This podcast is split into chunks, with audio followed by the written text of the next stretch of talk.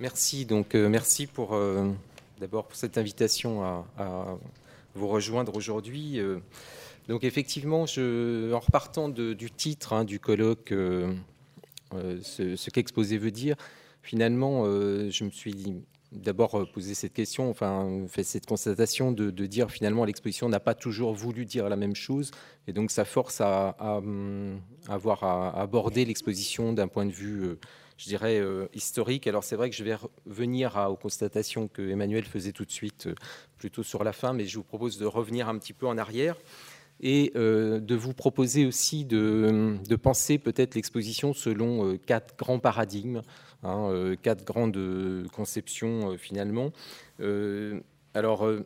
peut-être à l'image de, ce que Nathalie Anish fait sur l'art,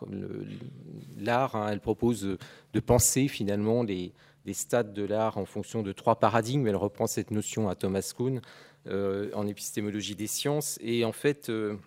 elle, elle, essaye de, proposer, de, penser les choses pour montrer que des paradigmes différents font que ça, conduit parfois à des incompréhensions entre les acteurs qui ne sont pas dans les mêmes paradigmes ou qui ne réfléchissent pas forcément du, même, euh, du même point de, vision. Euh, alors les, paradigmes d'ailleurs ne s'excluent pas, hein. ils sont souvent, euh, ils fournissent des niveaux d'approche différents, euh, ils sont ils sont souvent finalement concomitants, ils continuent à exister, mais ils apparaissent finalement au fur et à mesure de l'histoire. Alors peut-être ces, paradigmes en musologie, on peut dire qu'elles seraient la, structure des révolutions muséologiques, hein, pour paraphraser, et donc elles sont existent hein, finalement de façon, euh, de façon parallèle. Alors le premier, euh, première euh, évidemment paradigme sur lequel je ne reviendrai pas très longuement, il est très connu, hein, il est le plus commun en musologie finalement, il caractérise les, les, expositions qui sont centrées sur les objets, sur les collections,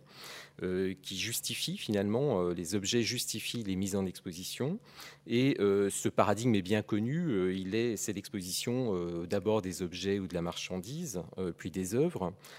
autant finalement qui sont appelés euh, des expos euh, en langage muséologique. Et finalement, ce premier paradigme, c'est ce, qu'on résume très souvent dans la littérature par la muséologie d'objets, typique de la, finalement de la muséologie du 19e siècle, avec des séries d'objets, avec finalement qui sont là d'abord pour viser à à l'étude, à la compréhension, hein, à la diversité des formes selon des, perspectives de, taxinomie, et euh, finalement, ça tient euh, dans l'attrait de l'exposition, tient là euh, surtout à l'exceptionnalité des objets ou des expos, ou des œuvres, et davantage que finalement au discours tenu sur elles. C'est malgré tout donc à partir de ce premier paradigme que va finalement progressivement émerger l'idée qu'il faut accompagner ces expos avec des connaissances précises, avec des des propos euh, pour les contextualiser, et euh, finalement aujourd'hui ce qu'on appelle des médiations, hein, on pourra revenir sur ce terme, cette notion un peu complexe, et euh, finalement ce, peut progressivement apparaître cette idée que finalement cette musologie d'objets n'est peut-être pas suffisante. alors c'est un, sans doute une illusion de penser que cette, cette musologie d'objets finalement ne dit rien, euh, ne, tient pas de discours. Hein. Euh, finalement, il y a toujours un discours, mais qui est un discours souvent euh, non verbalisé, implicite, qui est souterrain, qui est parfois idéologique, mais qui est toujours là. Mais finalement, ce paradigme met toujours l'objet finalement au centre et ça demeure la finalité ultime de l'exposition. Alors effectivement, progressivement, on voit apparaître des médiations qui euh, prennent euh, leur place. On ne les appelle pas comme ça au départ, mais euh, finalement l'idée de, développer un peu des mises en contexte, de, mettre en avant des connaissances, notamment dans les, musées de sciences par exemple, hein, ou, de, témoigner d'un patrimoine ou d'une histoire. Euh, finalement, pour diverses raisons, euh, on a des expositions qui vont se démultiplier, mais toujours avec l'idée que le, discours doit euh, finalement communiquer quelque chose à un public, et on va donc passer par une attractivité, une attractivité, visuelle, certes, mais progressivement quand même voir émerger l'idée que les concepts qui structurent l'exposition doivent devenir centraux, qu'ils prennent le pas sur les objets et finalement ceux-ci progressivement sont surtout des vecteurs du discours qu'on va développer dans l'exposition. Donc une, une réflexion qui va se développer finalement qui sur les, ambiances, sur les contextes, pour la compréhension, euh, qui va partir euh, déjà d'une réflexion ancienne dans les musées, à savoir euh, les questions d'éclairage, mais qui vont aller au-delà pour essayer de voir comment le contexte peut servir le propos qu'on va développer et éventuellement de neutraliser d'ailleurs les interférences avec l'environnement. C'est comme ça que finalement se développe la black box, le white cube, euh, finalement l'idée de maîtriser hein, des contextes en, pour, euh, en faveur d'une meilleure compréhension finalement d'un propos qu'on va euh, développer. Donc depuis l'invention finalement ancienne, hein, maintenant du diorama jusqu'aux reconstitutions virtuelles les plus modernes, on voit émerger donc ce qui quelque, quelque chose qui va prendre toute son ampleur et qu'on va formaliser dans les années 80 par euh, l'idée d'une muséologie d'idées euh, qui euh, va constituer donc ce second paradigme. Hein. ça a été bien identifié, bien analysé par Jean Davalon, comme marquant le tournant communicationnel des musées euh, finalement, euh, selon son expression. Euh, ça vise à exposer des idées préétablies, à les rendre explicites, alors que la musologie d'objets du premier paradigme les tenait, comme je disais, plutôt implicites. Donc on entre dans, le régime, dans un régime du communicationnel, où l'exposition, finalement, finalement signifie euh, finalement euh, enfin on va au-delà de la simple monstration pour affirmer la démonstration on va dire euh, avec donc cette musologie d'idées qui s'impose de différentes manières ce serait un peu long d'expliciter euh, euh, toutes les raisons, puisqu'il y en a beaucoup, mais euh, ça part d'une part de la critique du musée par les artistes, par les intellectuels, hein, comme finalement un lieu mort d'accumulation qui s'oppose à l'art vivant, mais aussi un changement de fonctionnalité du lieu qui euh, ne sert plus beaucoup aux artistes pour euh, euh, finalement apprendre leur métier. Hein. Les copistes deviennent finalement plutôt rares, comme les apprentis savants dans les musées de sciences ou comme les ethnologues dans les musées d'ethnologie. finalement, on, a une institution qui change de cible de public, notamment après la Seconde Guerre mondiale avec le développement par l'UNESCO d'un musée tourné d'abord vers les scolaires. Et euh, c'est une tendance qui va évidemment amplifier l'idée qu'il faut expliciter, qu'il faut accompagner, euh, qu'il faut développer donc euh, des discours plus explicites et développer des médiations. C'est aussi du côté de l'art que vient le changement, puisque, et de façon plus importante, on va affirmer l'exposition narrative, euh, une exposition qui euh, cherche à établir finalement une perception globale, une proposition signée, avec un discours signé par un, auteur, un commissaire, hein, et parfois un commissaire artiste. Alors dans, l'absolu, on pense évidemment au travail d'Harald Zeman euh, quand les attitudes deviennent formes, hein, à la Kunsthal de Berne en 69, qui fait figure un peu de, marqueur, de pionnier. Euh, l'exposition est moins conçue alors pour les œuvres qu'elle porte que euh, finalement pour le travail de mise en exposition lui-même, c'est-à-dire que c'est l'exposition qui devient œuvre. Cette forme va être très critiquée hein, dans la littérature, mais finalement elle elle porte de façon paradigmatique quelque chose d'intéressant, c'est-à-dire que euh, finalement l'exposition prend son autonomie par rapport à ses contenus. Euh, dans un autre univers de la muséologie, au même moment, d'autres tendances vont se faire euh, jour. On va mettre en avant la, la question de finalement des destinataires Hein, euh, des actions du musée, sous l'influence conjointe euh, du développement de la sociologie de la culture, mais aussi euh, du questionnement sur le sens de l'action culturelle, qui, et tout ça va amener à remettre ou à mettre le public au centre du motif, ce que va porter de façon emblématique la nouvelle muséologie, avec, disons, l'idée que les les publics soient au centre, mais aussi euh, évidemment ce qu'on a à leur dire. Euh, on va s'interroger de plus en plus donc sur des médiations adaptées et euh, sur une réhabilitation, je dirais, du sens global, holistique, pas seulement finalement aussi cognitif, mais aussi des approches sensorielles qui vont permettre de mieux faire comprendre et de mieux porter des messages ou des, des discours. Donc on va avoir un développement finalement d'un développement d'un regard qui va être de plus en plus singulier, qui va être de plus en plus visant à, porter l'originalité du propos du concepteur,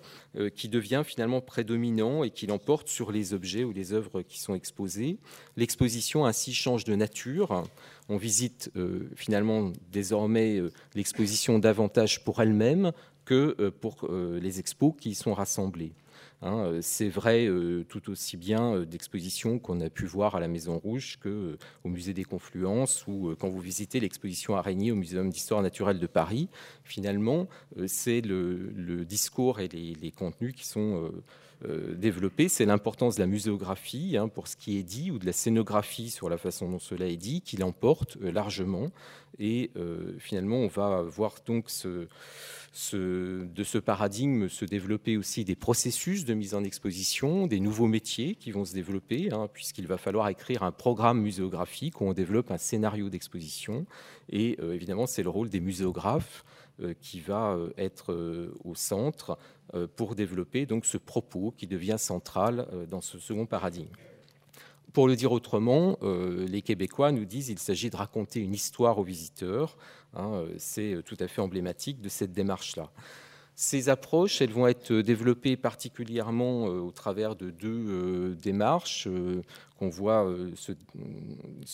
être génératrices des nouvelles écritures de l'exposition dans les années 80. D'une part,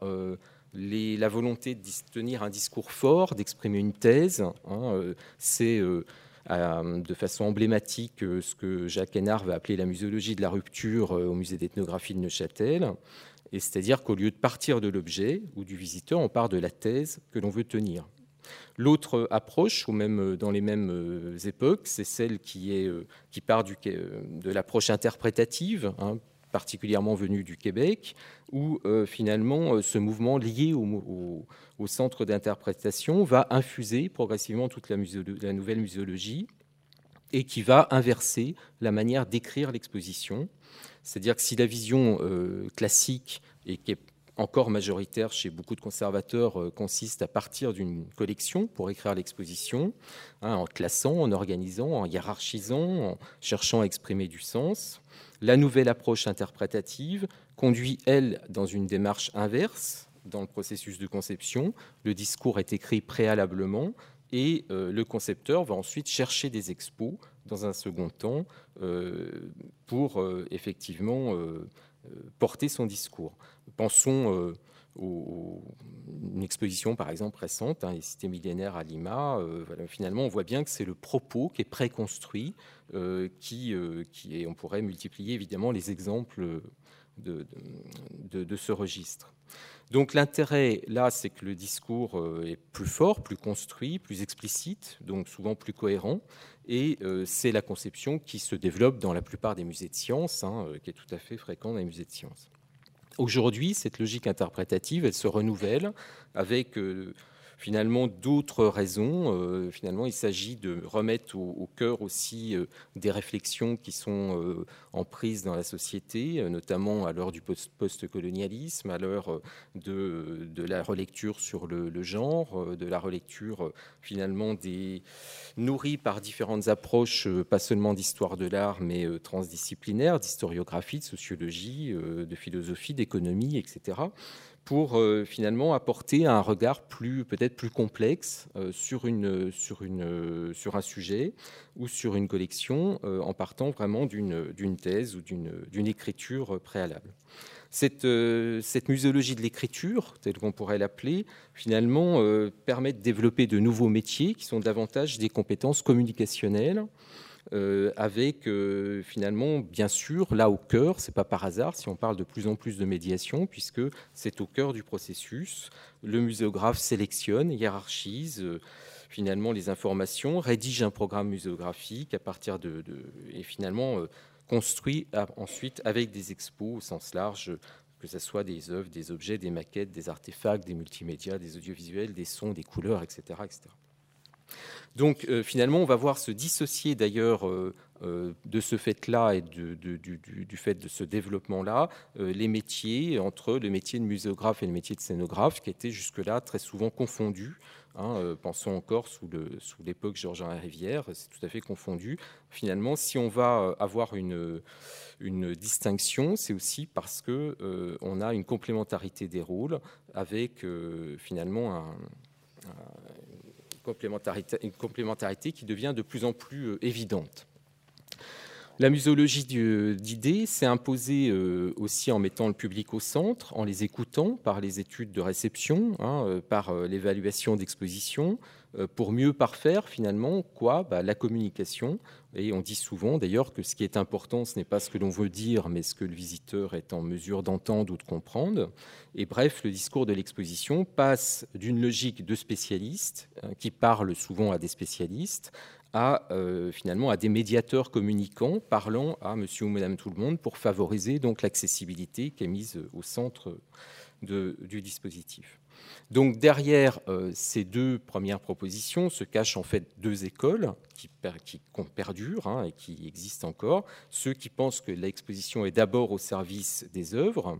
euh, c'est encore le cas dans beaucoup de musées d'art,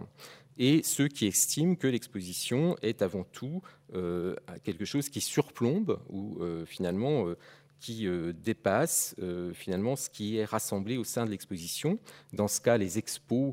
selon le terme muséologique, sont au service d'un métadiscours, celui de l'exposition, avec ses règles, ses logiques, ses usages.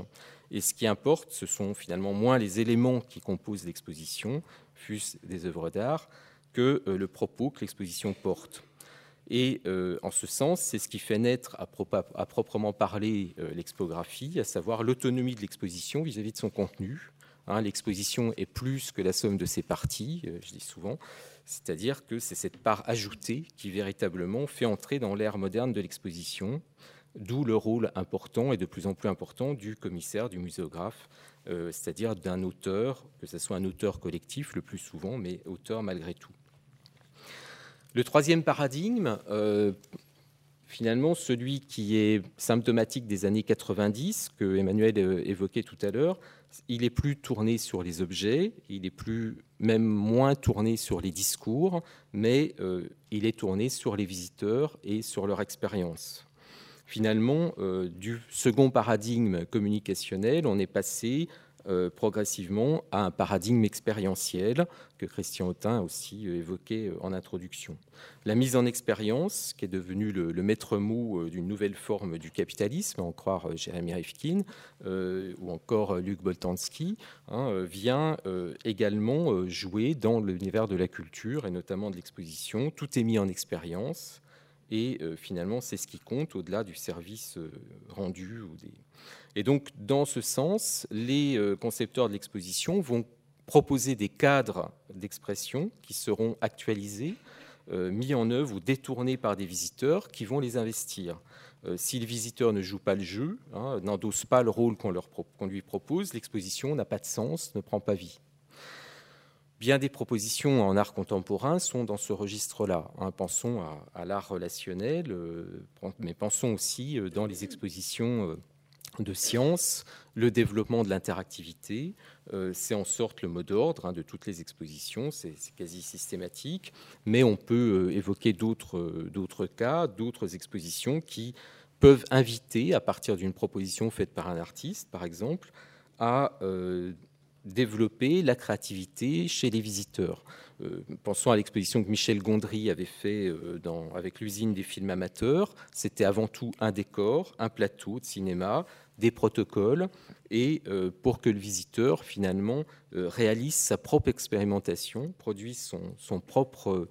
son propre film, hein, dans le sens euh, vraiment littéral du, du, terme. Et donc on a là quelque chose qui, à l'excès, nous montre que l'exposition devient une expérience évidemment singulière pour chaque visiteur, que l'exposition n'est pas un produit fini, mais que c'est une matrice génératrice d'expérience euh, volontairement inachevée pour servir de cadre de réalisation. Finalement, l'exposition est virtuelle et elle ne se concrétise que dans la mesure où le visiteur l'investit pour la réaliser. Donc dans, ce, dans cette forme, dans ce troisième paradigme, il y a plusieurs euh, types de, propositions qui sont faites, mais on peut dire que, euh, me semble-t-il, il y a quelque chose qui,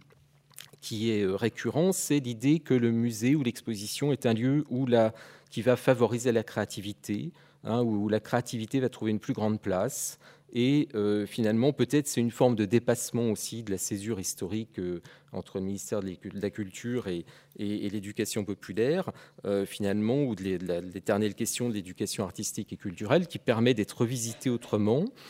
aussi euh, symptomatique le fait de relier l'art légitime et les approches amateurs, les cultures populaires aussi, dans un même espace, et ça permet d'établir des liens, de faire surgir des, occasions de partage hein, qu'on évoquait tout à l'heure. Euh, finalement, nombre d'institutions avec des approches très différentes ont en commun de permettre de favoriser l'expression euh, l'échange, des formes de créativité, euh, d'exprimer donc une autre forme de, une autre vision aussi de la médiation euh, qui part des personnes et non des contenus. Donc cette, ce musée créatif, hein, cette institution qui s'ouvre finalement en devenant un lieu de mixité, un lieu de polyvalence des fonctions, en intégrant euh, certes des ateliers pour enfants, euh, ça c'est assez classique, ou pour des publics spécifiques, mais aussi pour tout un chacun, au cœur même des espaces d'exposition, on voit de plus en plus, des espaces de jeu, euh, du jeu de construction à l'escape game. On entre progressivement vers un nouveau paradigme expositionnel donc qui, qui va placer finalement non seulement le visiteur, mais la créativité du visiteur au centre. On pourrait développer, montrer que la photographie va jouer un rôle particulier dans ce, dans ce passage, dans ce développement, hein, avec euh, d'abord une captation et puis ensuite un outil d'appropriation des contenus personnalisés, puis de, progressivement de plus en plus une démarche de créativité pleine et entière qui est portée par... La, subjectivité du regard, par euh, le fait que finalement on soit dans une démarche de plus en plus euh,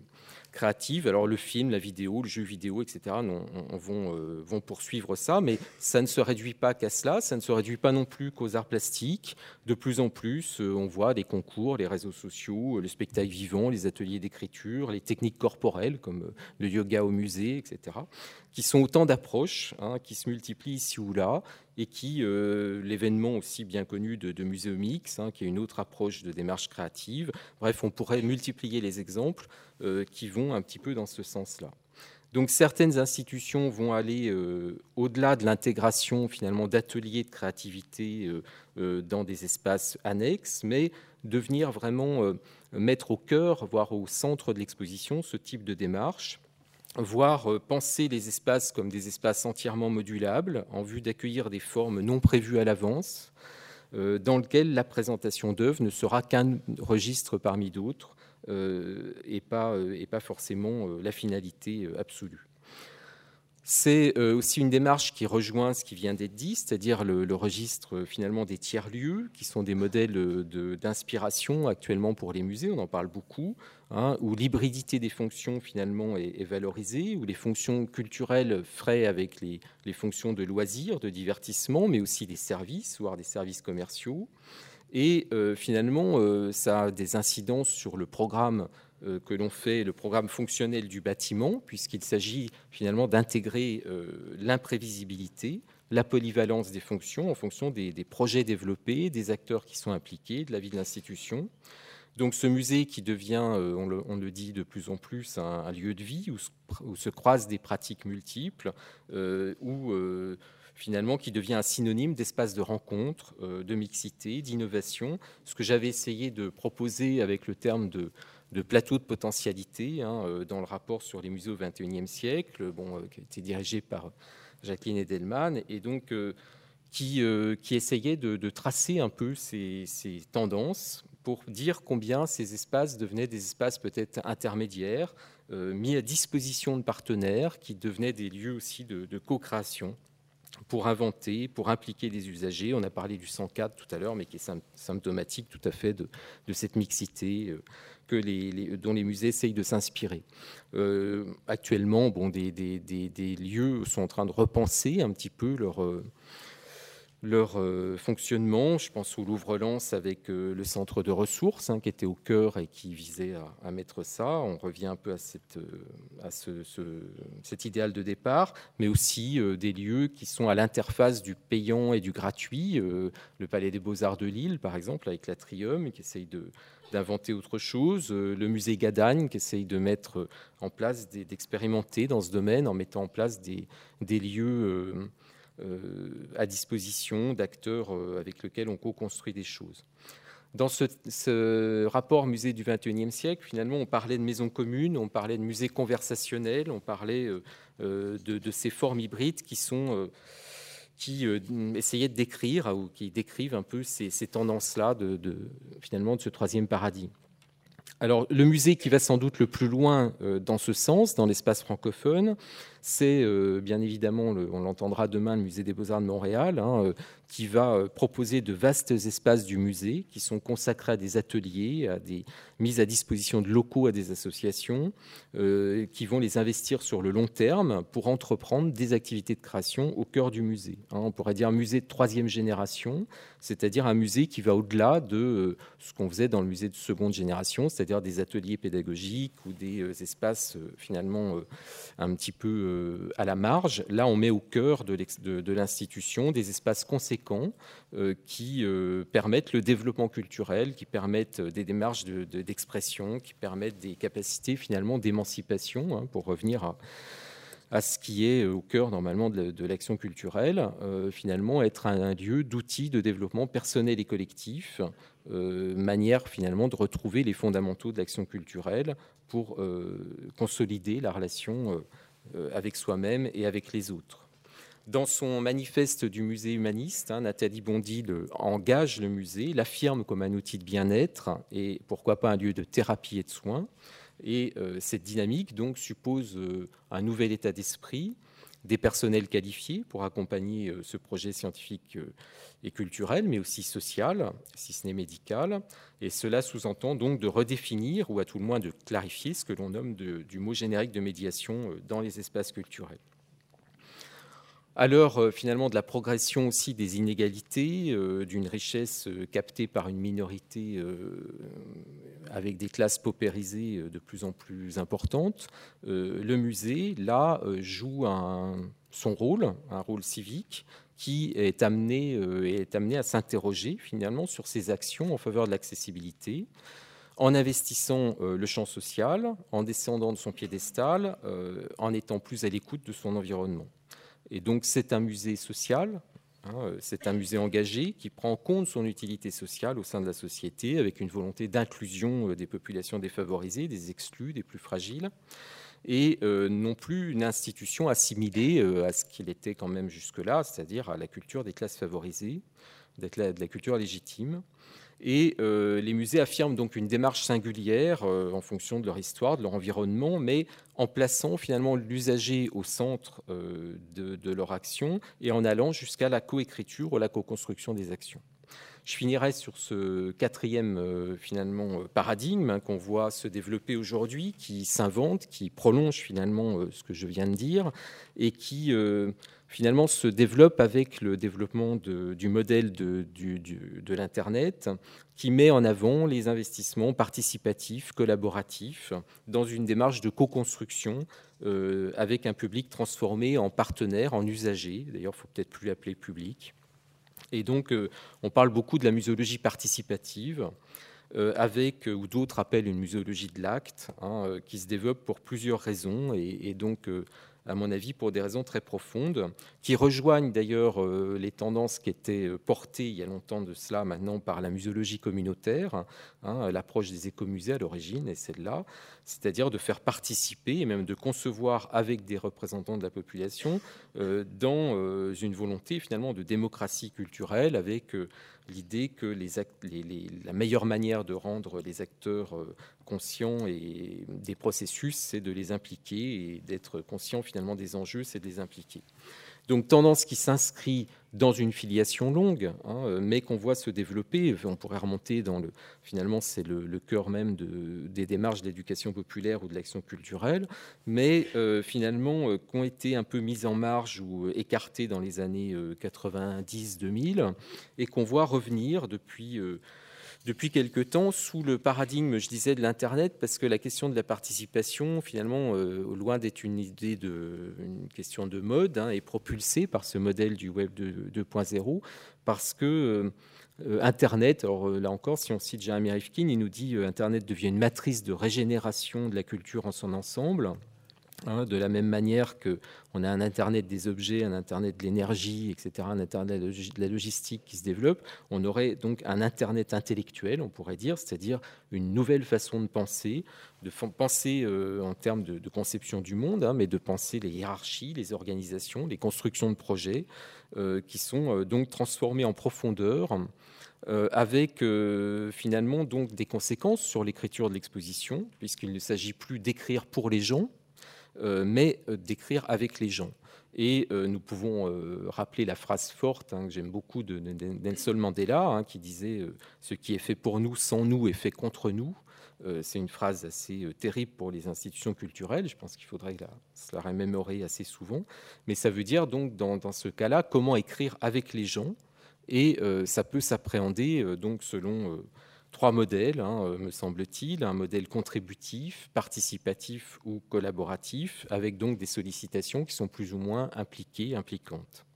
Le modèle euh, euh, contributif, il faut que je me dépêche, donc je vais passer vite sur les trois modèles. Le modèle contributif, hein, il est assez classique, il s'agit davantage de viser à recueillir des contributions, c'est la forme la plus courante. Mais c'est une forme qui est intéressante puisqu'elle rejoint aussi euh, tout le développement des sciences participatives, des sciences citoyennes dans les, musées de sciences. C'est quelque chose qui remet profondément en cause euh, une vision euh, finalement du rapport au savoir et à la production scientifique, à la légitimité de parole.